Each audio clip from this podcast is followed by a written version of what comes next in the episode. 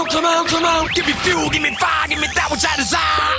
Way down inside. Crazy Metal Mind.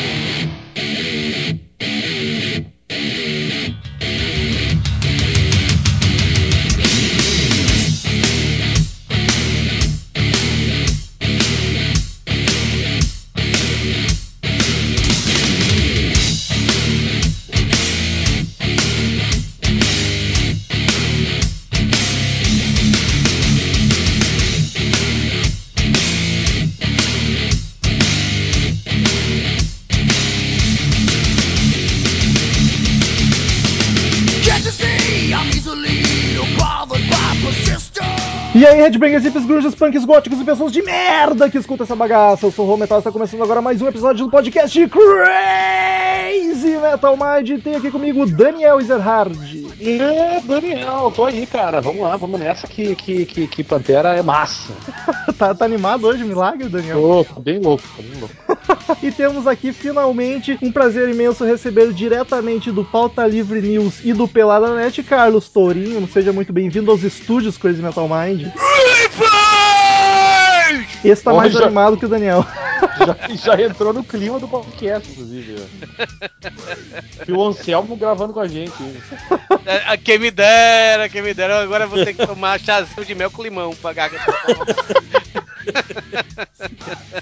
E eu tô emocionado com a diversidade do Crazy Metal Mind. Depois de Thiago Miros, agora, agora temos novamente um nordestino gravando aqui com os gaúchos. Olha, Olha. que bonito isso. Bom, é isso aí, tamo agindo. Então, queridos ouvintes, como vocês já conhecem, aqui no Crazy Metal Mind o Jabá é logo no começo. Pra quem não conhece, o Carlos Tourinho, ele grava dois maravilhosos podcasts, porque um... é o Maravilhosos é ótimo, né? Maravilhosos. Porque um não é o suficiente. O já citado Pauta Livre News, que é, me corrija se eu estiver errado, sobre notícias e variedades. E o Pelada na Net, que é sobre futebol ali pro Daniel que é fã. Não é o que vocês estão pensando, viu? Mas é isso aí, peladananet.com.br, podcast de futebol. Que o que é. Ultimamente é, a gente até- até tem falado um pouco de futebol, mas tem programas assim que futebol é só um pretexto pra gente se juntar e falar merda, sabe? É, como futebol costuma ser em qualquer lugar, né? Exato. E o pautalivrenews.com, a gente não tem pretexto, a gente fala merda, nem que você não queira. Tá lá quinzenalmente, o Pelado na Net é semanalmente, o Pauta Livre News é quinzenalmente. É, saem toda quinta-feira de madrugada, de- da madrugada de quinta pra sexta, tanto Pelado quanto Pauta Livre. E é isso aí, tamo aí, tamo aí junto, né? Vamos aqui falar de metal, uma coisa que eu gosto, que eu amo, Pantera mais ainda. E então vamos lá. E agora o jabá do Crazy Metal Mind, como não pode faltar, queridos ouvintes, você que quer colaborar conosco, quer que o Crazy Metal Mind continue cada vez sua qualidade melhor e com mais conteúdos diversificados, acesse padrim.com.br barra Crazy Metal Mind, que lá você pode colaborar com a quantidade que achar justa, ganha algumas regalias, inclusive uma das regalias é poder escolher o assunto do podcast, que foi o caso deste episódio. Nosso querido ouvinte Leandro Pereira, o popular Bola, escolheu Pantera e cá estamos para satisfazer a sua vontade.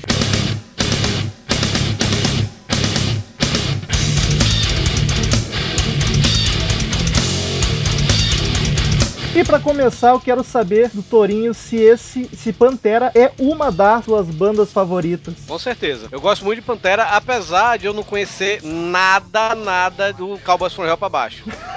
Não, não perde grande coisa, e olha que eu sou fã de Mas farofa. eu acho que o Fio Anselmo também não conhece, então tá tranquilo. Ele- eu sei que ele chegou a gravar o último disco antes da, da- do Cowboys from Hell. Mas eu, eu nunca escutei, muita gente diz que, que não é muita coisa e tal, eles relegam essa discografia. Aí eu cheguei, cara, eu não vou perder meu tempo.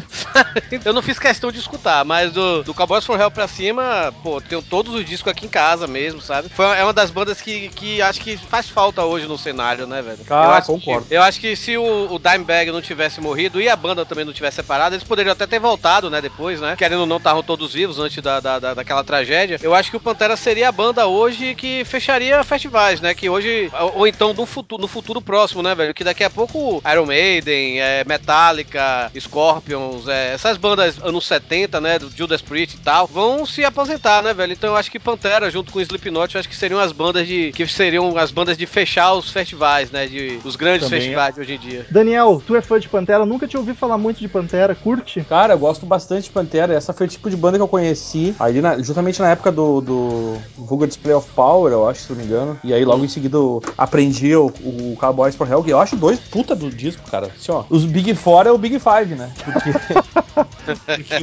o, o Pantera é, é inspirado nos quatro, isso é, é- é declaradamente inspirado, mas eu acho que ele é, ele é bom, ele é melhor até que uns do Big Four, né? Eu não quero citar nomes, os ouvintes devem saber. Tô achando injusto isso aí. De quem tu tá falando, Daniel? Ah, Megadeth? vamos deixar, deixar esse assunto assim, na boa. Não quer casar polícia. É, não, mas enfim, eu gosto muito, é porque eu realmente gosto de Pantera, eu acho, tipo, sou bem, bem fã do- do- dos caras, assim, acho o som deles muito a fuder. Conheci, assim, por causa do meu irmão, né, que era onde a gente queria chegar, que o meu irmão ouvia esse som e eu comecei a ouvir lá em casa, ouvi ele ouvindo e, porra, curti de cara, assim, velho. Eu, eu, eu- assim, ó, eu- uma coisa que eu sempre falo aqui, o meu problema com essas bandas de, de mais, som mais pesado, em geral, é o vocal. E eu curto muito o vocal do Phil Anselmo, que o cara ainda tem melodia, além de gritar, ele grita melodiosamente, entendeu? Foi o meu, meu negócio com o Pantera, acho que foi meio parecido contigo também. Eu conheci pelo Vulgar Display of Power. É, eu via uma resenha na, naquela extinta revista Showbiz, né? Sim, e sim. aí eu vi falando pra caralho, Pantera, Pantera isso, Pantera, eu vou comprar essa porra. Aí comprei, aí, pô, pirei no som de início, assim. A- a- o CD pra mim é, um- é todo perfeito. Eu- com certeza o Vulgar Display of Power tá nos meus top 10 de discos preferidos de todos os tempos. E é o Cowboys from Hell, né? Sim. O, o, o- você vê assim, eu, eu estranhei um pouco o Cowboys for Hell no início, porque é, enquanto o Vulgar Display of Power ele, ele é bem é, groove metal, né? Bem voltado pro trash. O Cowboys for Hell ele tem uma linha, apesar de, de flertar com o trash, ele tem uma linha mais heavy metal tradicional. Tanto que a voz do Phil Anselmo, ele nessa época ele até fala isso, né? Que ele tentava imitar o Rob Halford do Judas Priest, né? Sim, ele é muito fã, ele, ele era muito fã do Rob Halford. Aliás, Sim, tem é- uma cena, eu não sei se chegou a ver já, cara, mas tem uma- um, um vídeo do Skid Row que aparece ele, o Rob, o Rob Halford e o Sebastian Bach cantando juntos, muito amigos os três. Sim, no, no, no, no VHS deles, né? VHS, Isso, exatamente. O que, que o Sebastian tava fazendo ali, né? Não, é porque, é que porque era, uma turnê, era uma turnê conjunta, Skid Row, Pantera e, e Judas Priest. O fio era Skid- cabeludo. Isso, o primeiro disco o fio era, era, era cabeludaço, quer dizer, ele, ele, ele tinha um moicano gigantesco que ia até a bunda dele, né, velho? Aí depois ele, ele raspou tudo no Vulgar Display of, of Power, né, velho? Mas é, o, é um disco assim mais, mais melodioso do que o do que o Vulgar Display of Power, o Cowboys from Hell. Mas eu gosto bastante, apesar de ser o meu top 3 assim na discografia deles. Eu gosto, eu gosto do Fabian Driven pra caralho também, que é o terceiro disco. Terceiro disco, vírgula, né, velho? Vamos dizer assim. Na discografia oficial, né? Como-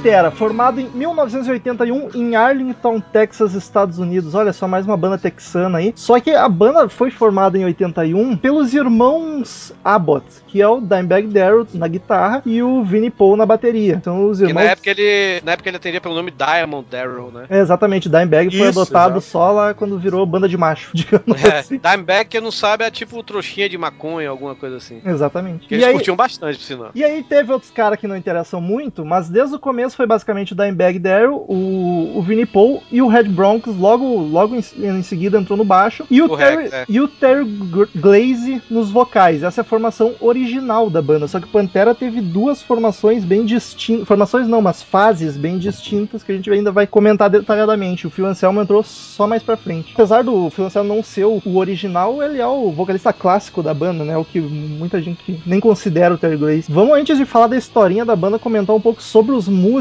cara. Eu acho que o principal ali, não só por ter morrido, quando o cara morre e vira meio santificado, mas o Dimebag acho que era o grande nome da banda, né, cara? No quesito técnico e feeling e ser o cara foda. Inclusive, ele ia tocar no Megadeth, né, cara? É, e ele, não, ele só não foi porque ele. O Dave Ele Mustaine. irmão, né? É, o Dave Mustaine já tava com o Nick Menza já fechado, né? E o Dimebag falou: só vou se levar meu irmão. Acho justo. Achei Tanto bonito. que até na, na biografia do, do Dave Mustaine, ele fala isso, né, velho? Tanto que depois, quando ele foi chamar aquele. É, é, o, o Shane Drover, né? Ou Glenn Drover, sei lá, os dois irmãos, né? Que tocaram no Megadeth. Ele chamou o primeiro baterista, né? Acho que é o Glenn ou é o Shane? Shane, né? Puta, eu não vou lembrar. Acho que é Shane, mas tô chutando. Pois é, aí certeza. ele disse assim, pô, chama meu irmão, velho. Aí ele chegou, não vou cometer o meu erro de novo, não. Chupa Pepeu Gomes. Dimebag recusou o Megadeth. Mas, cara, Vini Paul também toca pra caramba, velho. A bateria dele eu acho bacana. Eu normalmente reclamo das bateras do pedal duplo quando é muito abafado, mas o Vini Paul, apesar de ser abafado, eu acho que ele ainda tá naquele nível que não me incomoda. Não chega a ser que nem um Slipknot da vida que é muito seco a- o bumbo. O- Eu acho ele um puta baterista mesmo. Eu gosto do, do Vini Paul como baterista pra caralho e tal. E gosto também muito do Diamond, Diamond, Dimebag Darrell, né? Mas eu gosto dele como riffeiro. Eu acho que ele, como riffeiro, ele criou riffs fodas, né, velho? Agora, como solista, eu acho os solos dele tudo igual. É, ele, ele arranha e faz. "Quê?", Sabe, tipo, parecendo que, sei lá, um, um raio caiu nele, ou então ele tomou um choque. sei lá assim. O que eu acho mais legal dele é que é uma banda pesada e não é aquele peso por peso só, tá ligado? Tipo um Slayer, que os riffs são muito mais difíceis de tu prestar atenção porque é muito rápido. O, o Pantera, o Dimebag faz um, um riff bem marcado, às vezes até um pouco lento e fica pesado pra caramba, fica bacana. É, é o que eu falei no começo. Eles, é, então eles são até chamados de groove metal, né, velho? Exatamente. Foi uma, uma forma assim de mascarar o thrash metal nos anos 90, né, velho? Tinha o, o Pantera, o Biohazard, Machine Head e tal, né? Todas essas bandas faziam um, um pouco de thrash metal, né? Mas como era bem grooveado, bem é, é, melodioso, aí muita gente acabou é, intitulando de groove metal, né? Vamos dizer assim. E é uma das poucas bandas desse gênero, uma das precursoras, inclusive. Uhum. E um cara que quase ninguém dá muita bola, até porque é o baixista e ninguém dá bola pra baixista nenhum, é o Re- Rex Brown, cara, que eu acho do caralho o baixo dele. Ninguém Puta fala baixista. muito. E eu acho bacana que é uma daquelas bandas que o baixo não fica apagado, tá ligado? O volume do baixo é bem alto, tu nota muito o Rex tocando. Eu acho, ah, eu acho perfeito o instrumental do, do Eu Pantera. recomendo, eu recomendo que leiam a biografia dele, velho. Que ele fala a putaria toda que aconteceu no Pantera, velho. Ah, eu tô muito afim de ler, tá na lista ainda, mas não consegui comprar. Já vi muita gente elogiando. Muito boa. E aí o Phil Anselmo, que o Daniel já teceu alguns elogios aí, que era vocalista no começo, ele até fazia mais falsete, imitava mais o Rob Halford, mais heavy metal, depois soltou o grave da garganta pra porradaria. Exato. Fiancelmo, que eu- é um cara que eu queria ser brother, velho. Ele tem cara de ser gente boa, né, velho? Pô, eu vejo eles nos shows assim, se ele vê uma tatuagem do Pantera no meio do, do, do show, ele. Caralho de fuder, porra, não sei o quê." Eu me lembro que eu fazia parte de um, de um grupo no, no, no Orkut, olha só. Uma comunidade no Orkut do Down, né? E tinha um cara do, do- da comunidade que ele foi pro, pro show do Down lá nos Estados Unidos. E quando. Aí ele filmou, né? Eles conhecendo os caras e tal. Aí quando ele falou pro Fiancelmo que era do Brasil, o Fiancelmo pegou o cara, abraçou, levantou e tal. Então o cara. O cara é gente boa, né, velho? Cara cara é todo brother da galera. Ele já andou aqui pelo, pela aquela produtora Abstract, que ela já trouxe o Phil pra cantar aqui esses tempos, uns dois, três anos atrás. E ele, eles fazem ali um churrasco sempre com os músicos. Ele tava ali com a galera tomando uma cerveja, comendo uma carne, bem louco. É gente fina o cara mesmo.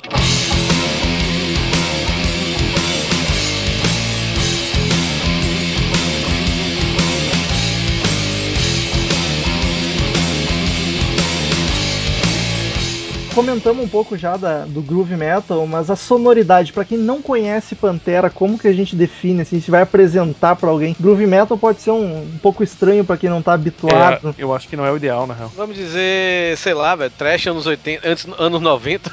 sei lá, Pois cara. É, pode ser, pode ser. Eu acho que é- é- seria justo até, na É verdade. importante deixar claro que o, o Pantera teve várias fases e até uma metamorfose bem visível, assim, tu consegue distinguir bem uma fase da outra, até nos próprios álbuns mais pesados também dá pra notar. Só que a gente vai dar a ênfase aqui pra parte que interessa, que é a parte pesada. Cara, eu acho que é um, é um trash metal, só que com mais tempero, com algo a mais, que seria esse groove, ou até funk metal, que é quase um sinônimo Eu, eu de acho que metal. tem, tem passagens que lembram um pouco o tipo de som que o Alice in Chains fazia, que é um pouco do metal alternativo também, né? É só que muito mais pegado, né? Claro, mas é que tem músicas do, do, do Alice in Chains que são muito pesadas, né? Só que em geral não tão rápidas como O Alice in. Chains, quando, o Alice in Chains, quando surgiu, era uma banda de thrash metal. Ele era- eles eram tidos como uma banda de thrash metal. Tanto Ah. que te- teve um- uma turnê nos anos 90, antes até do estouro do Nirvana e tudo, que era Clash of the Titans Tour, que era o Anthrax, o Slayer, o Suicidal Tennis e abrindo essa galera toda o Alice in Chains. Olha só. Pois é, É, do, da- da- do grunge, do movimento grunge, Alice Chase sempre foi a mais metal, sem dúvida. pois é.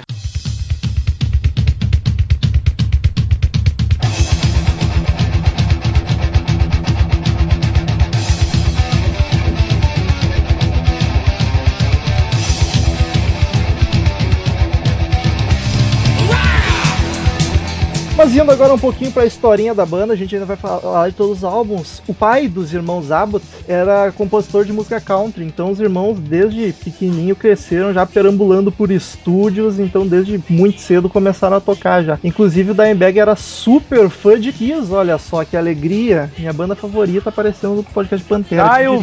Inclusive ele foi enterrado no caixão do Kiss, né? É, Acho que sim. foi. Ah, isso é algo que eu já não faria. Ah, e ele era do Ace Frehley, ele pirou no Ace Frehley, né? Inclusive tem foto dele maquiado de Ace Frehley com o Ace Frehley, que loucura. Eles já fizeram shows, é, tem no vídeo do Vulgar, é Vulgar Display of Videos, isso mesmo, do, do, do DVD deles, é VHS na época, né? Tem, eles fizeram shows, cada um maquiado como membro do Kiss, sabe? Já- ah, acho muito bacana, porque é uma banda que a princípio não tem nada a ver a sonoridade, né? Pelo menos com a segunda fase, que os caras são assumidamente fãs. E aí o Dimebag encheu tanto o saco com o Ace Frehley pra todo que é lado que o pai dele deu uma guitarra de presente e aí o resto da história, né? Começou a estudar loucamente. Aí em 81 eles formaram a banda, que era uma banda glam, era o hard rock bem oitentista mesmo, aquele que eu gosto pra caramba, com outro pessoal na banda. O Terry Glaze era guitarrista, mas logo viram que ele cantava bem, aí ele passou pro vocal e logo o baixista vazou, o outro baixista nem lembro o nome, vazou e já chamaram o Rex Brown, ele já entrou logo no começo, o primeiro álbum já era essa formação, só o Phil Anselmo que não tava lá. Com essa formação eles lançaram três discos, que eu acho que são os três discos com as piores capas da história do rock, cara. Foi uma criança de 4 anos que desenhou aquilo, eu acho. que Vale a pena entrar no Google e pesquisar aí Pantera Covers, que vai ver umas capas tenebrosas, velho. Acho que ganha do Extreme em capa feia. Puta que me pariu. E era um glam mais rapidinho, é. Mesmo sendo farofa, é uma farofa um pouco mais rápida. Já tinha uma pitadinha de metal, não era tão Motley Crue, tão Poison da vida, assim. Já dava pra ver que os caras tinham uma... É, eu escutei algum. Eu escutei umas duas músicas no YouTube, pra falar a verdade, uns clipes assim tudo. Era um. Eu não digo nem. Eles eram metal farofa assim na, no visual só, velho. Porque realmente eles não tinham muito. Não tinham, não tinham sonoridade. Eles, eles, pra falar a verdade, eles se assemelhavam às músicas mais pesadas do Motley Crue. É, Vamos ser honestos. Eles eram um pouquinho mais... Não era aquela farofa tão purpurina, assim. Eles eram um É, eles, pouquinho- não, eles não eram aqueles Warrant, nem Bon Jovi, essas coisas assim, não. Não, aí também já. Mas eles. ele- o Poison, essas coisas assim. Mas eles, eles lembravam um pouco mais Motley Crue do que essas bandas mais. Tipo, que você fica na dúvida se é homem ou se é mulher, né? Exatamente. E aí eles lançaram em 83 o Metal Magic, em 84 Projects in the Jungle e em 85 I Am the Night. Cara, os três álbuns, eu que sou um fã de farofa, escutei alguma coisa, não ouvi os três inteiros, também pegar as músicas soltas assim no YouTube. Não achei ruim. A produção é uma bosta. Provavelmente porque eles não tinham nenhuma gravadora grande. A produção é terrível. Mas as músicas em si não são ruins, cara. Só que não tem absolutamente nada do Pantera que a gente conhece hoje em dia. Então é outra banda, encare como outra banda completamente diferente. É engraçado que o Pantera, apesar de ser considerado uma banda é, relativamente nova comparado com as, as bandas assim clássicas, tipo Iron Maiden, Metallica e tal, não sei o que, você para pra olhar, o primeiro disco dos caras é de. Eles foram formados em 81 e o primeiro disco dos caras é de 83. Quem também foi formado em 81 foi o Metallica e o primeiro disco é de 83. Tá entendendo? Exatamente. O, o Iron Maiden, o primeiro disco foi em 81, então eles estavam na mesma época dos caras, sabe? Mas eles só foram acontecer mesmo na década seguinte, né? Nos anos 90. Eles começaram cedo pra caramba também. Acho que no quando começou a banda, o Dimebag tinha 15 anos e o Vini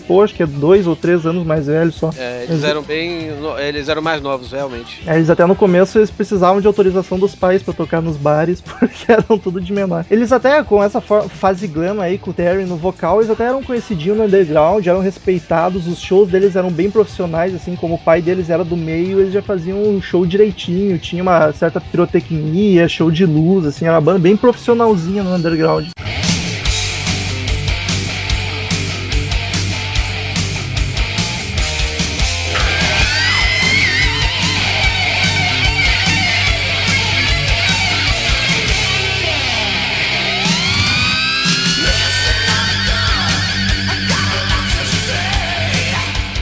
Só que aí em 86 eles ouviram um álbum que vocês, não sei se vocês conhecem, chamado Master of Puppets do Metallica. Opa! E a, cabe- e a cabeça dos moleques explodiu, tá ligado? Ouvindo Master of Puppets. Aí eles resolveram, não, vamos fazer um som mais pesado, é isso aí que a gente quer pra gente. Mas eles, eles também, ah, da, da sequência deles, pelo menos o que, eu, o que eu li é que eles tiveram um pouco de influência dessas quatro do Big Four, né? Sim, sim, mas foi o Master que foi ali O o, Metallica que produziu esse som o divisor de águas, né? Era um fã Slayer, Megadeth, e também. E depois, eles, e depois eles excursionaram com todas essas bandas, né, velho? Metallica eles fizeram Monster of Rock junto. O, o pessoal do Anthrax, por, por exemplo, depois que o Belladonna saiu, o segundo disco com o John Bush, e, é, que é o Stomp 442, isso mesmo, tem solos do Dimebag na, na- na- no disco, sabe, velho? Olha só que é o Network. É, e o terceiro disco, o terceiro disco com o John Bush, o volume 8 do, do Anthrax, tem participações tanto do Dimebag quanto do Phil Anselmo, sabe? Então eles eram bem brothers assim, tudo. O- e nessa época o Pantera já era gigante e o Anthrax, que era dos anos 80, tava abrindo pros caras. sabe? É, é foda, né, velho? E teve a questão também do, do, do Dimebag quase entrar no Megadeth e tudo, né? E os caras do, do Slayer são muito brother dos caras também, né? Tem tudo isso. Sim, aí o, o pessoal do, do Pantera costumava dizer que nessa época eles começaram a tocar com, com os ídolos, eles não precisavam nem receber pros shows, tá ligado? Que eles tocariam de graça, só por estarem tocando com os ídolos da adolescência e infância deles. Pois é. Aí receberam bastante, né? Então, É aí fica melhor ainda. Enfim, depois dos moleques ouvir o Master of Puppets e ficarem maluco, eles pensaram, vamos fazer um som mais pesado, mas com aquele vocalista não tinha como, era muito agudo, mandaram embora o Terry Glaze e descobriram que tinha um cara porradeiro em New Orleans chamado Phil Anselmo e chamaram ele pro, pro Pantera. Diz que no primeiro ensaio já rolou uma afinidade tremenda e já se juntaram. Então em 88 lançaram o Isso, mas na real, o, o, o fiozinho nessa época ele era cabeludinho, meio grunge, hard rock, assim. Sim, sim, mas Já era, uma, mais- já era uma vibe mais Apesar pesada, de fazer um tão- som mais pesado. O Pode- Fiancelmo, ele, ele veio. O Fiancelmo, ele veio de Nova Orleans. E, né, e lá em Nova Orleans, velho, tá, rolava um movimento musical muito bom, muito grande também na época, de- no underground, né? É, tem até um documentário sobre isso aí no YouTube. É, eu, eu esqueci agora o nome é do, do- do canal, velho. Eu acho que é Soundwise, alguma coisa assim. Fizeram um documentário em 10 partes falando sobre a, a cena musical de Nova Orleans, né? É, Pantera, Corrosion of Conformity. Pantera que eu digo assim, o, o Fiancelmo, Co- Corrosion of Conformity, I Hate God e outras bandas do meio, sabe? E ele vinha dessa, dessa galera, sabe, velho? Tanto que depois ele formou o Down, que é uma banda de Nova Orleans, né, velho? Todos os músicos de Nova Orleans, da, da alta sociedade musical de Nova Orleans, né, velho? Tem a galera do Crowbar, do Corrosion of Conformity, o I Hate God, o próprio Fiancelmo e mais outra galera aí. Como era uma cena mais pesada, né, velho? Era uma cena hardcore mesmo, sabe? Crossover, que é aquela coisa de metal e, e hardcore, né? Ele trouxe isso pro Pantera. E apesar do primeiro álbum que ele gravou com o Pantera, o Power Metal, ainda não é o Pantera que a gente ama, ele já deu uma vibe mais pesada, ainda já tá um. Não, eu digo que deixou de ser glam, ele virou mais heavy metal mesmo. Apesar de que ainda tem. não é tão agressivo assim. O, se tu olhar a capa do álbum, o Anselmo tá com o cabelo bem poison, inclusive. É, exatamente. Aliás, esse álbum lembra muito, clima. mu- muito, muito Judas Priest, cara. Muito na vibe do British Steel. Mas também é um álbum que eu não achei grande coisa. Acho bacana pros ouvintes aí que querem, por curiosidade, ir atrás. Não tem música ruim, mas é não é nada de espetacular. Tanto que a gente nem tá destacando nenhuma canção dele.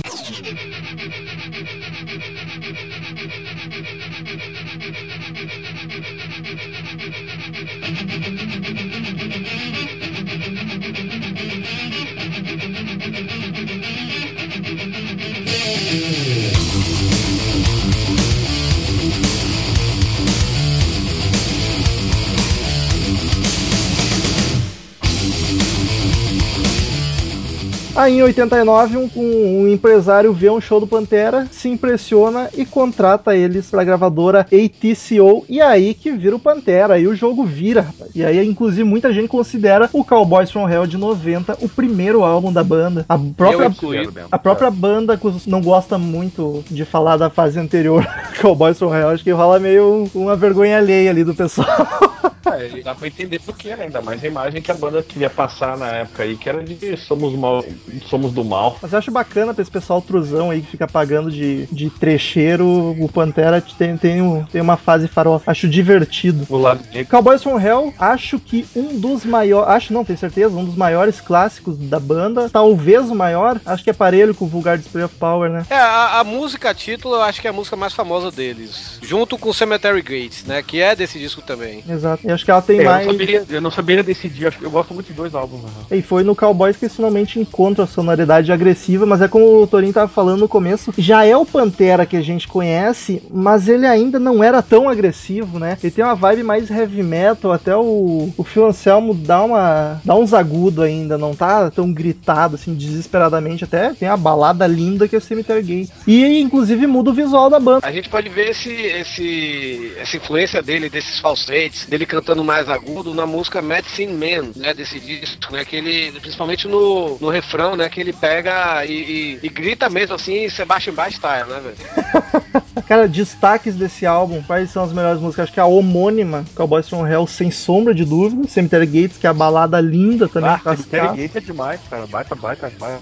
Eu gosto muito de Domination também. Cara, é uma das minhas favoritas. Era a próxima que eu ia citar. O riff parece uma metralhadora. Domination é uma música que poderia é, ser um, o tipo assim, a prévia do nosso próximo disco é essa daqui. Que acho que é a música que mais se assemelha ao Vulgar Display of Power, sabe?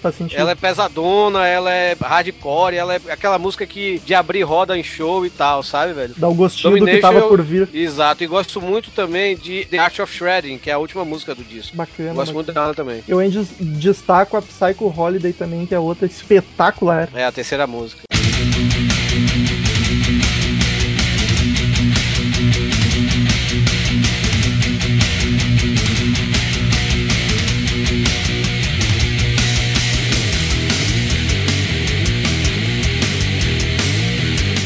Em 92 saiu Vulgar Display of Power, que aí, puta que pariu, aí que a banda estoura realmente. Se já tava com o Cowboys from já começou a abrir show pra banda grande, com o Vulgar Display eles vão bombar, inclusive na MTV, né, que tava no, no auge da MTV, então eles viraram realmente uma banda gigantesca no- nesse álbum, no segundo álbum. Segundo álbum, eu falo que tá conseguiram- segundo álbum, mas é do, do que interessa o segundo álbum. É, vamos, vamos estabelecer que o primeiro álbum realmente é o Cowboys from Hell, né? Então, Exato. ma- mas o Vulgar Display of Power, eles conseguiram, o Pantera, com esse disco, eles conseguiram feito o cara que, na época, eh, a cena musical americana era banda alternativa, né? O grunge, aquelas bandas mais, ou então bandas mais do underground americanos, tipo aquela banda, aquelas bandas que o, o shoegazer, né? O cara toca olhando pro sapato, sabe? Não olha pro público e tal, sabe?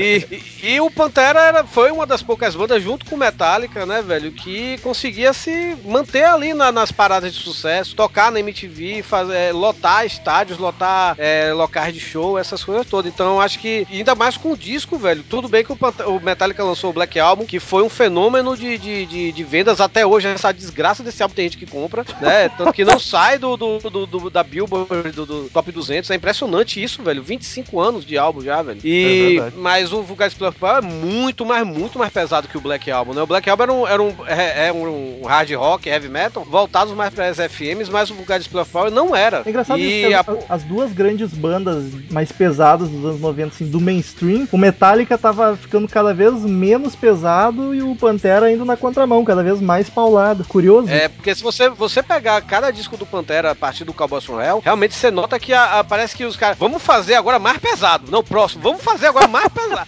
Cara, é impressionante como eles, eles pisaram o, o pé no acelerador e que se foda, sabe, velho? E continuando vendendo bem. Isso que é foda. E foi no Vulgar Display que a banda, acho que ela achou a identidade dela de fato, tá ligado? Porque Cowboys from Hell já era agressivo, mas tu escutava, tipo, ok, é uma banda boa de heavy metal que tem que dar uma atenção. No Vulgar Exato. Display foi tipo, porra, esses caras são foda e são diferentes de todos os outros. Eu faria um comparativo com o Chaos AD do Sepultura, é onde a banda achou a identidade única deles, tá ligado? Perfeito, concordo. É, eu, eu, eu gosto muito, pra mim é difícil desses álbuns, assim, porque eu gosto muito de Cemetery Gate. Ah, talvez porque eu tenha conhecido Metallica, a Metallica, o Pantera através dela, e talvez seja até minha preferida. Mas se eu for analisar faixa a faixa, cara, eu acho que o Vulgar Display of Power é mais legal. É, eu acho o disco perfeito, velho. Da primeira faixa até a última. É, é um disco que, cara, eu não, eu não canso de escutar até hoje, velho. É um, meu CD já tá gasto, o, o encarte já tá saindo pelo lado e tudo, não sei o que, mas, cara, é, é um CD, porra, muito foda. Eu adoro esse CD, velho. Já tá com a capinha quebrada, tá ligado? Quebra um pininho só e tu não consegue mais fechar direito aquela merda. Não, pois é, é, é. Todo CD ficava assim, aquelas porcarias. Um fato curioso que eu descobri hoje estudando podcast é o nome desse álbum que veio de um dos meus filmes favoritos, O Exorcista, de 73 ou 72. Agora esqueci, foda-se, enfim, não interessa. Que é quando o padre fala pro capeta lá arrebentar as cordas que ele tá preso e o diabo fala que isso seria uma demonstração de poder muito vulgar. Aí que veio o Vulgar Display of Power. Não sabia das curiosidades, achei muito É, o, o, bacana. o primeiro nome é relacionado a, a- a fun- em função dele serem do Texas, né? O do primeiro, di- o do primeiro disco, eu ia dizer o primeiro, olha só, o do Cowboys from Hell. Que é um nome sensacional, inclusive, né, É. cara? Cowboys Porque- são do Texas from Hell, porque a É. música é pesada e Hell ainda Exato. Texas, que é um estado tri-religioso, tá ligado? Agora o que eu acho, eu acho essa capa do Vulgar Spellfall uma das melhores capas da história do metal, velho. Eu falei Tanto- pro Romulo hoje isso. Eu falei, essa capa eu gosto bastante, eu acho bem legal essa capa do. É a melhor do Pantera, sem sombra de dúvida. Eles lançaram há uns 3, 4 anos atrás uma música inédita, né? Que eles não tinham lançado desde então, pro relançamento desse disco, né? E, e é uma música chamada Peace, né? Ah, uma e, o- porradaria. e o clipe ah, é, é só a galera imitando essa capa do disco, tomando uma porrada na cara, sabe, velho? Destaque deste álbum, eu, eu diria que concordo com o Torinho, dos- não tem música ruim, ele é espetacular do início ao fim, mas eu acho que o grande nome dele é Walk, que eu acho que tá junto com Cowboys from Hell e Cemetery Gates que como as mais famosas. A minha Eu preferida, comentar- a minha, a minha música preferida do Pantera tá nesse disco, não é Walk, apesar de eu gostar pra caralho, mas eu acho que a melhor do disco pra mim é Mouth for War, a primeira que Ah, abre. muito boa, velho. Concordo. Porque foi minha, foi minha porta de entrada com o Pantera. Porque eu comprei o disco do Pantera nas cegas. Eu vi a resenha na Bis, cheguei, vou comprar essa merda. Que Aí eu cheguei. Chegou em casa, cheguei- apanhou, né? Aí eu cheguei botei pra tocar. Aí, eu- aí com ele começa. Revenge! Aí pronto, fudeu, velho. Fudeu, que porra é essa? O pequeno Torinho nunca mais foi o mesmo. E logo em seguida vem, vem a New Level, aí vem Walk. As, a- as cinco primeiras músicas, velho, são cinco clássicos, velho. Que é Mouth for War, a New Level, que até a Madonna tocou no show dela. Olha aí. Pois é. Aí o Walk, que é foda, e, cara, fucking Hostel. Quando eu vi a primeira vez, você é aquele guri mancebo, caralho, fucking. Caralho, essa música deve ser foda, só porque tem foco. tem palavrão, então deve ser boa. o grito dele no final, que acho que ele ali tomou mel com limão, com certeza, sabe, velho?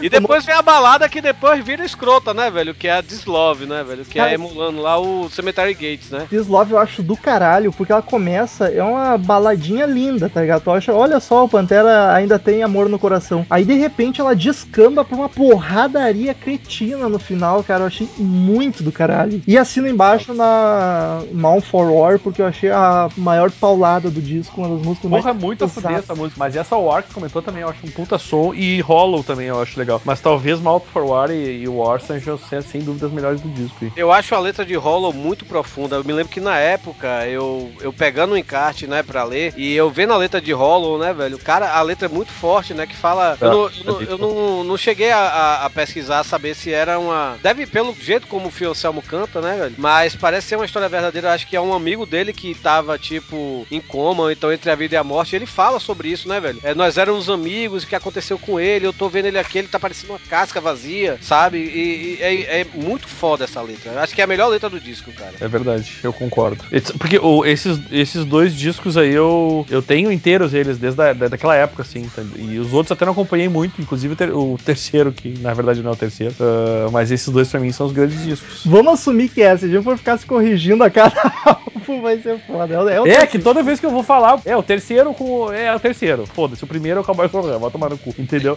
E, e esse- esses dois pra mim são os essenciais. Eu acho que só com esses dois você já consegue ser muito feliz com o Pantera, sabe? Porque é difícil ficar melhor que ele. Cara, não, eu ainda gosto do Fábio Dream pra caralho, Fica, velho. Eu eu- boto pau a pau com, fu- com o Vulgar Player Power, Tô velho. contigo, coloca os dois Não, não, não tô dizendo que eu não. Eu não tô dizendo que eu, eu não tô dizendo que eu não gosto, de, de jeito nenhum. Mas. Mas eu acho que o Vulgar Preparo foi o ápice. Pra mim é o ápice do, do Pantera. Sim, claro.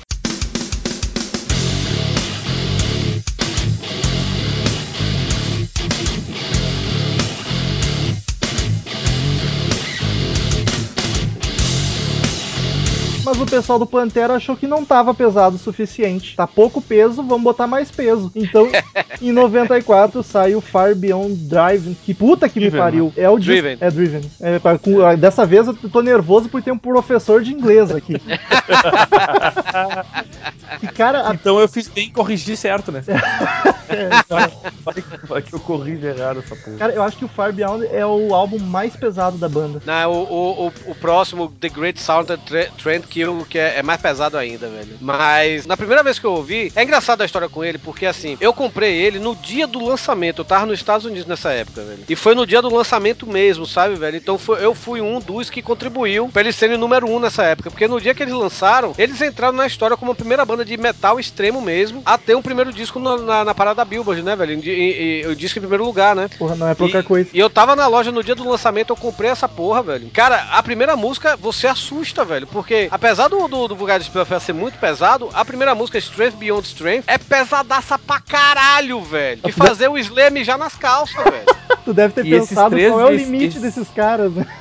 Esses é. três discos foram, foram platina, né? Teve um, inclusive, que foi duas vezes platina, não sei que- qual. Mas os três álbuns esses ganharam álbum de platina. O feito que eles conseguiram com esse álbum, velho, nenhuma banda conseguiu depois, sabe, velho? E, cara, tem músicas excelentes. Eu gosto pra caralho de Five Minutes Alone, velho, que é a terceira música, velho. Ih, que riff, cara. Puta, uma grooveira foda. É, é muito boa essa música mesmo, cara. I'm Ah. Puta que me pariu. Aliás, sabe essa histó- a história desse som aí, né? Do Five Minutes Alone aí? É, um- é uma história de um show aí que eles estavam fazendo que o, o Anselmo mandou bater num cara da plateia lá que tava enchendo o saco. E a galera meio que bateu no cara mesmo.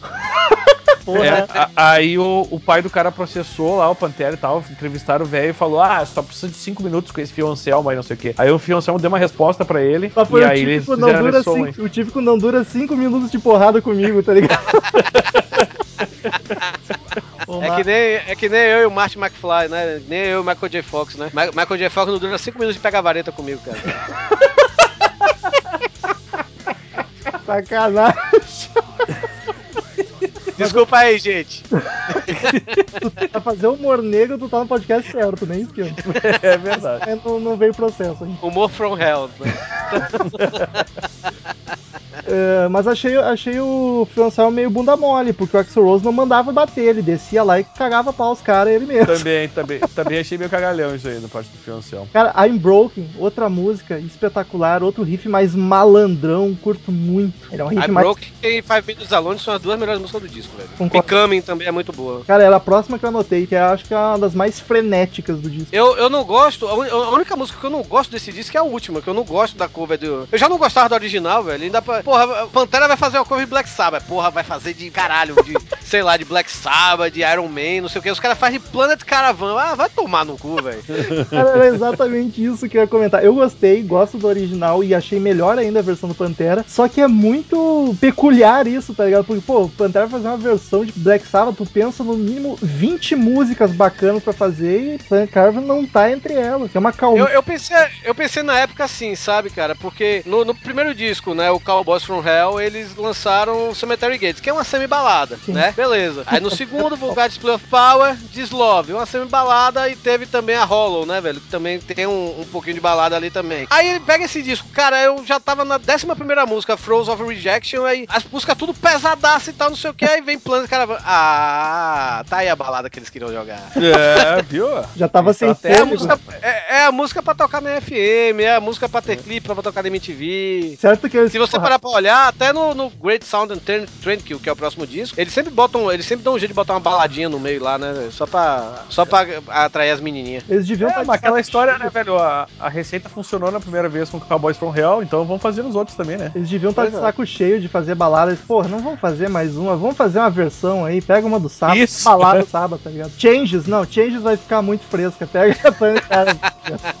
Mas, fazendo justiça ao Pantera, eles na. Eles depois eles fizeram outra cover do Black Sabbath, que não tá em disco deles, tá na. tá naquela co- coletânea NIB, né? Nativity in Black, mas é na número 2. Eles fizeram a cover de Electric Funeral. Que daí tem, é Ficou muito, muito mais a cara do, do, do Pantera. Pois é. Aliás, falando em cover, o Torinho saberia me dizer onde que tá a Cat Scratch Fever do Ted Nugent, que eu acho espetacular essa versão e não tá em nenhum álbum. Pois é, eu não lembro agora qual é. Eu me lembro que era que. Eu vou me lembrar daqui a pouco. Mas é a trilha sonora de um filme. Eu quero Ah, dizer. Acho que ela saiu como single, então.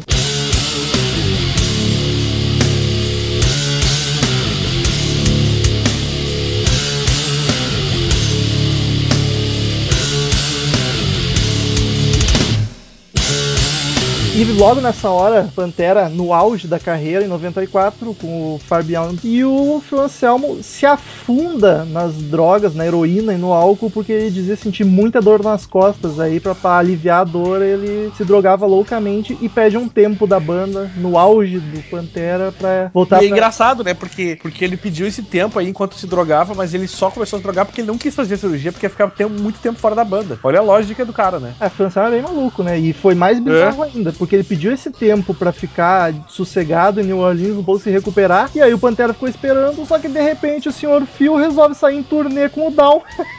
que filho da puta, tá ligado? Só, só uma coisa, Castrat Fever é da trilha sonora de Detroit Rock City, aquele filme da- lá do Kiss. Olha só, que tem podcast já, inclusive. Olha aí, olha aí. ouvir. Pois é. É verdade. Mas é, mas é o, o, o, o Down era um projeto que, eu me desculpem quem gosta de Pantera e tudo, eu amo Pantera, sou fãzado do Pantera, mas eu amo muito mais o Down. O Down é, é, é foda, o Down é lindo, a minha música preferida de todos os tempos é do Down. E espero um dia fazer um programa sobre o Down. Não, a gente já combinou. Estou, estou chocado. Quero dizer que estou chocado com essa informação. Inclusive, curiosidade da gravação, esse podcast era pra ser sobre o Down com o Torinho, só que daí como o ouvinte tá pagando e pediu Pantera, a gente aproveitou o embalo. É verdade. Quer já sa- faz eu- isso aí, Eu então, queria né? ver se. Eu acho que eu vou eu acho que eu vou ajudar o padrinho de vocês e vou chegar a pedir pra botar, sei lá, o podcast sobre Babal do Pandeiro, pra ver se vocês fazem. É, é, tem, tem um asterisco lá que diz que tem que ser sobre rock, mas depender quanto tu pagar, a gente conversa, a gente fala de qualquer coisa. Gente muda o assunto do podcast no meio agora, se tu quiser.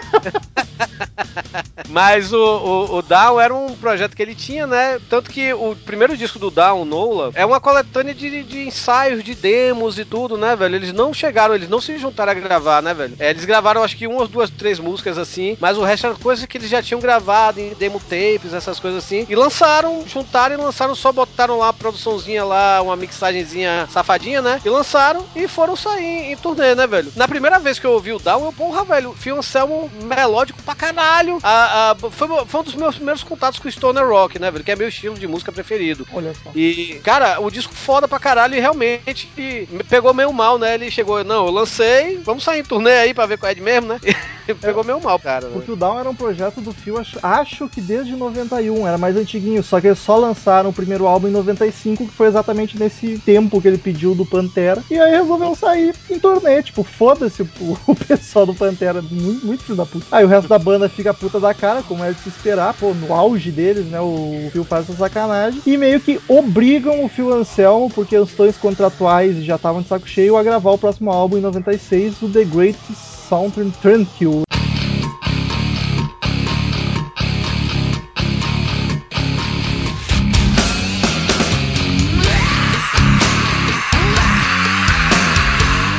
Eu, acho esse disco o disco, assim, o mais fraco da, da- dessa fase pós-Cowboys from Hell deles, sabe? Eu acho Não que- é ruim. Acho que é muita Mas- influência da, da fase que eles estavam já. Eles chegaram a gravar o álbum A Banda no Texas e o Phil Anselmo gravou a parte dele em New Orleans. Tipo, já estavam separados, inclusive. Sem contar que eu acho ele agressivo até por demais. Eu gosto de som agressivo, gosto de som pesado, mas eu achei que eles já estavam forçando a barra demais, sabe, velho? Tanto que o, o, o, o seguinte, o, o- Esqueci o nome do. o Reinventing the Steel, né? Ele já não é. Eles, eles deram uma maciada, não.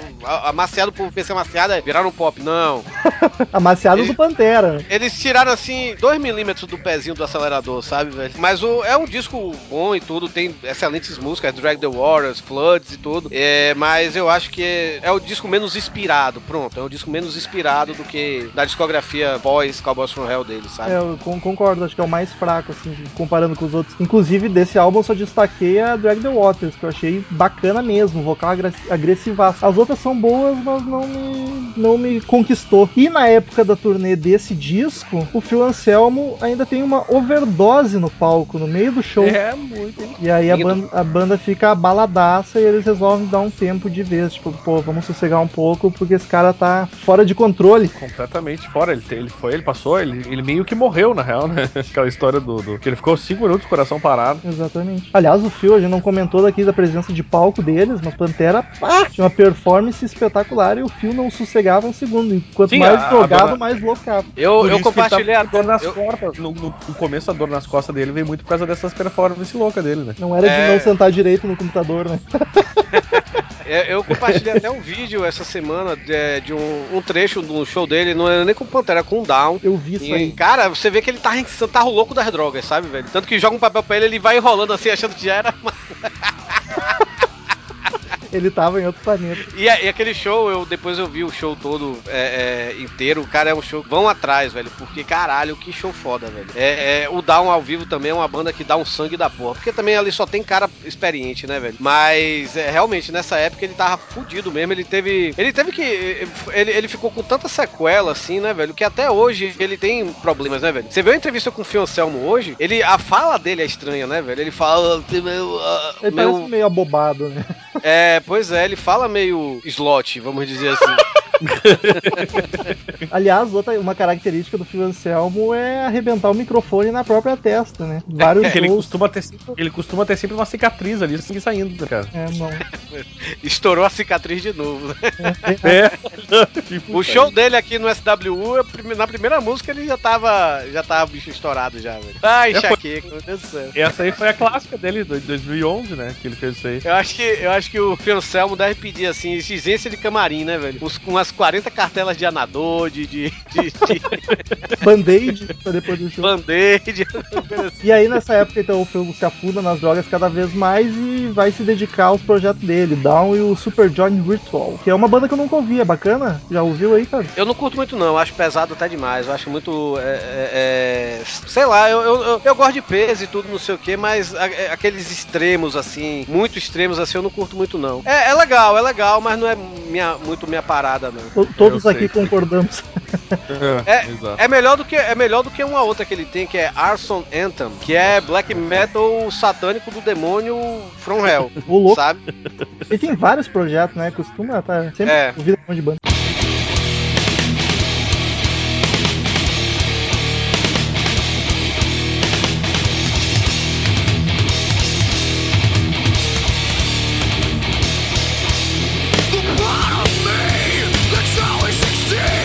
E aí deu- fica um, um hiato de 4 anos pra daí em 2000 eles reinventarem o aço.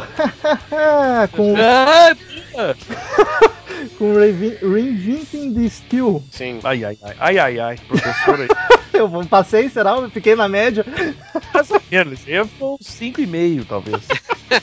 Mas o disco voltou, voltou bem, voltou bonito, cara. Que foi muito bem aceito, nomeado ao Grammy. E é um álbum muito bacana. Eu acho que veio pra, pra se redimir do anterior. É um disco que ele começa pesadão com Hellbound. É uma música foda, é uma das músicas preferidas do, do, do Pantera de toda a discografia pra eles. Tem o Revolution Is My Name, né, velho? Que é, é o single do disco, né, velho? Uma guitarra E tem- loucaça. E o refrão gruda na cabeça de um jeito. Que nem o Exato. microfone gruda na cabeça do Anselmo. E tem Goddamn Electric, né, velho? Que eles mencionam duas influências dos caras, né, velho? Que eles influenciam. Eles mencionam é, Black Sabbath e Slayer, né, velho? Que ele fala: Your taste is in whiskey and weed and Black Sabbath is Goddamn Electric.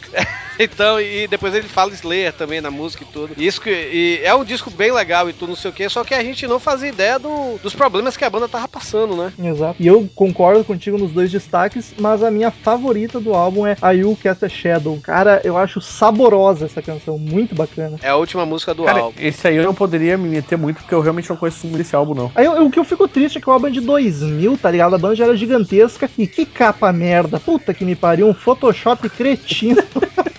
Não, não é Photoshop. Pô, como assim? É o cara pelado pegando fogo mesmo? Não é Photoshop, aquilo ali mesmo aconteceu, eles tiraram a foto. Eles só, tipo, meio que deram uma censurada ali no Jack Daniels, né, velho? Mas não é Photoshop, não, aquela merda aconteceu mesmo, velho. Caralho, retiro o que eu disse. Tomei um tapa na cara agora de, de realidade. Aquilo ali é finge que tu não gostou da capa igual. É, mas ela podia ser melhor. o cara pegou fogo pra fazer a capa e o filho da puta fica reclamando, tá ligado? Filho da puta, um podcast no Brasil reclama. O cara pegou fogo pra fazer aquela merda. E aí, esse álbum, de novo, quando a banda volta com tudo, o Phil Anselmo resolve sair de novo. o Phil Anselmo é chato pra caralho. É gente boa pros fãs, mas É, eu acho É que, bem eu acho que da o puta, Fiancel, ele, é- ele é meio chato. Ele tem, ele tem uns climas, acho que, sei lá, o cara é meio. Sei lá, não sei qual é que é dele. Mas ele tem uma surtada assim que, meu Deus, né, velho? Não, mas nessa época ele tava realmente com problemas, velho. Ele tinha questão das drogas, tanto que ele foi fazer a, a cirurgia dele da coluna bem depois, anos depois. Eu acho que o Dimebag já tinha morrido e tudo, velho, quando ele foi fazer essa cirurgia. Ele tava fudido, velho. Ele tem essas sequelas até hoje, né, velho? E aí, tanto que quando ele saiu, o Pantera nem deu muita bola. Tipo, ah, ok, mais um tempo, daqui a pouco ele volta. Só que aí esperaram e ele não, não voltou, tomaram um pé na bunda mesmo. Aí em 2013, os integrantes oficialmente anunciam o fim do Pantera para a tristeza de todos. Foi, foi foda. Foi uma época assim meio, meio bizarra pro rock mundial, né, velho? Porque, tipo, apesar desse ser de 2000, quatro anos antes, o Sepultura meio que também tinha ido pras cucuias, né, com o Max Cavalera saindo, né? Sim. Aí você. Aí, pô, pô, pelo menos nós temos o Pantera. Aí vem o Pantera e acaba. Eu, puta que pariu, velho. Caralho, velho. Metallica, Metallica cortou os cabelos. A Metallica em 2003, olha, pod- poderia ter não existido também, porque foi exatamente em 2003 aquele álbum maldito. Lá vem ele, lá vem ele falar. Não, não vou citar, eu tô fazendo uma terapia, prometi pro meu, pro meu terapeuta que eu não posso mais falar o nome desse álbum aqui no, no podcast. Apesar É, de eu gostar meu muito, Deus. apesar de eu gostar muito do load do reload metal, eu gosto mesmo pra caralho do load do reload, acho dois descassos, Concordo, né? mas, mas o o Senenga não dá não. Eu, eu, eu sou fã do Metallica, eu tenho tatuagem dos caras e tudo, não sei o que, mas ah, não dá não, velho, aquela produção, a- as músicas são rep- eu, eu queria pegar um dia aquele disco e mixar e tirar tipo, eu, fa- eu ia tirar metade do tempo daquela música porque as músicas se repetem há de infinito.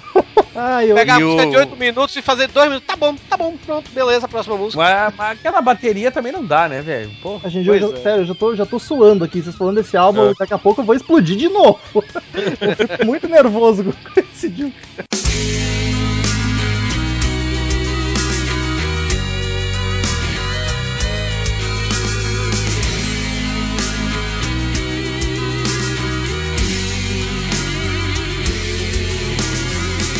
Enfim, aí o Pantera termina, os dois irmãos, o Dimebag e o Vini, resolvem fazer outra banda, né? O que mais fariam, que se chama Damage Plan. E eu ah, não, não ouvi, confesso que não escutei. Tu chegou a curtir alguma coisa, Torinho? Eu tenho, eu tenho um disco Um e. disco só, né? Eles lançaram. É, só lançaram um disco. O vocalista, esqueci o nome dele agora, mas o vocalista, ele, ele era o guitarrista da banda do Rob Halford, que tocou aqui no Rock in Rio em 2001. Eu tava nesse show. Ele era um guitarrista que tava tocando com a roupinha que tinha até dois chifrinhos saindo do ombro dele, assim, sabe? ele, ele saiu do, do- da banda do Ralph pra ser o vocalista da banda, né, velho? Eu acho que o baixista, ele veio de uma banda.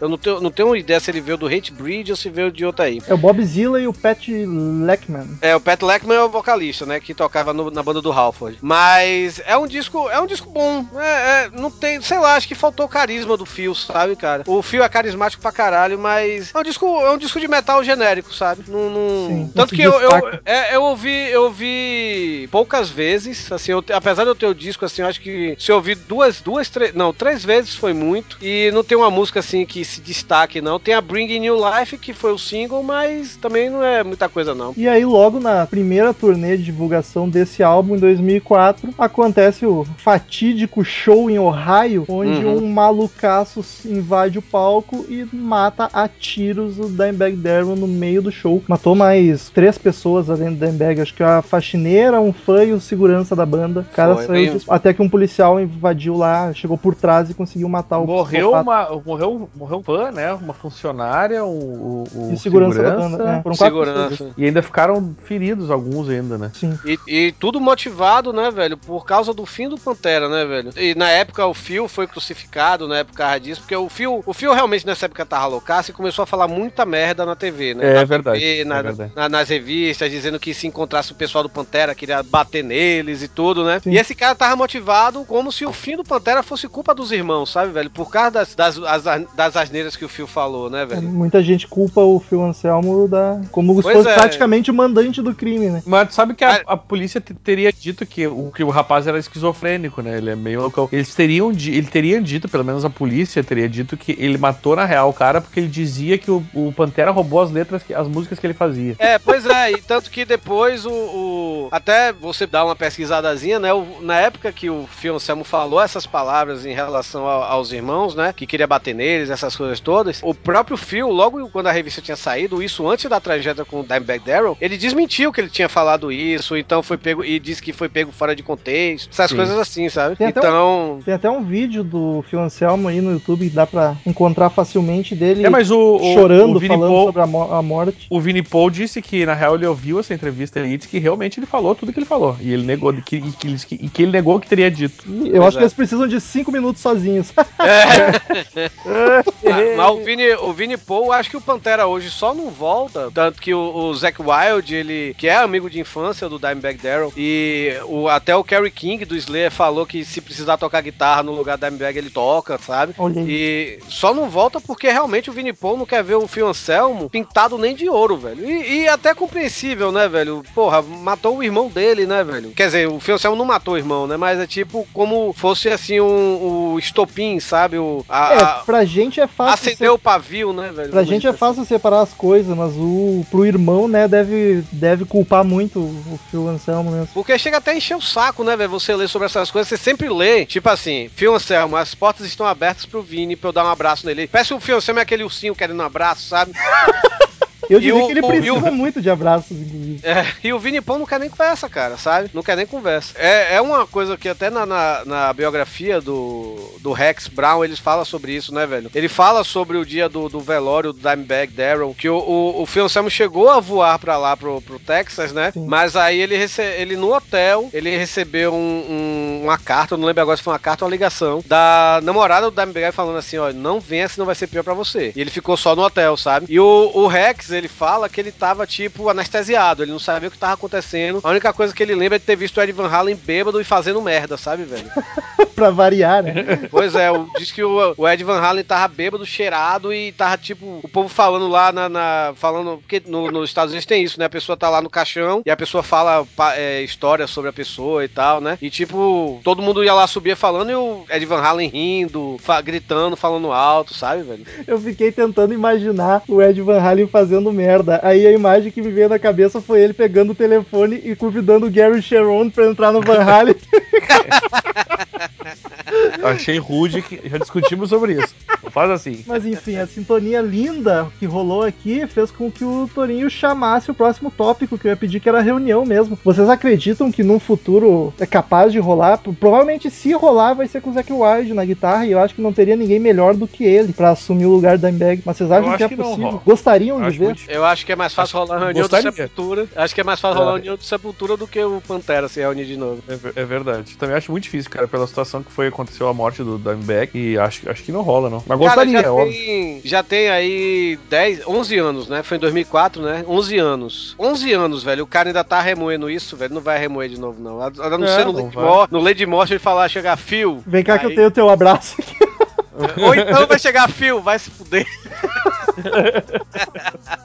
É engraçado até, né, velho? Porque na época que, que o, o Dimebag morreu, né? Que teve essa putaria toda, eu sinceramente eu pensei que o Anselmo ia ser crucificado, morto e executado, sabe, velho? E só que isso não aconteceu, sabe? Eu não vejo gente chamando ele de assassino, nem de nada. Ninguém crucificou o Phil por Ah, causa ainda disso. bem, né? Pois é, ninguém, tipo, o show do Dalton aí, vendendo, o Dal vende bem, ele tá tocando, fazendo os projetos dele aí, ele ainda anda na comunidade legal e tudo, mas você vê que a única pessoa realmente que não quer papo com ele é o, é o Vini Paul, né, velho? Exatamente. Eu, pelo menos, eu, eu não vejo, eu nunca vi, se alguém viu alguma vez aí, me fale aí nos comentários, mas eu nunca vi ninguém chegar e, e, sei lá, num comentário do YouTube chamar ele de assassino, sabe? Alguma coisa assim. Nunca vi. Eu, eu também nunca vi, mas a gente pode começar a fazer isso.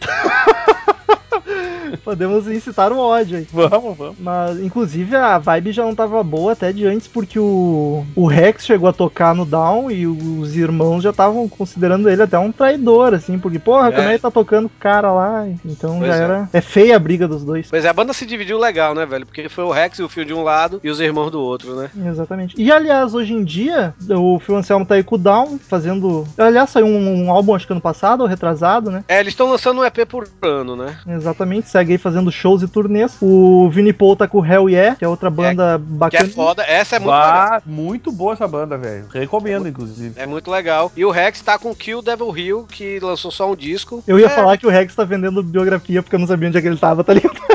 Não, é, o- ele, ele tá com Kill Devil Hill. Ele é, ele é o baixista da banda e o baterista é o Vini Apse. Olha só, grande Vini Apse do Black Sabbath. Black Sabbath fase Jill. Exato. E o, o Johnny Kelly, do, do Type O Negative, também tá na banda, né? Quase, praticamente um super grupo. É, é um super grupo, sem dúvida. X Brown que parece um hippie hoje em dia, um cabelão, uma barba. Pois é. Ele seria eu se fosse. se eu fosse cabeludo ainda. E gordo, né? Ou e magro, quer dizer. pouca, pouca mudança. Então, queridos ouvintes, depois desse maravilhoso podcast sobre Pantera, comprem os discos de todas as bandas que os integrantes têm, orem pelo Dimebag e ficamos agora com as sábias palavras de Cid Moreira.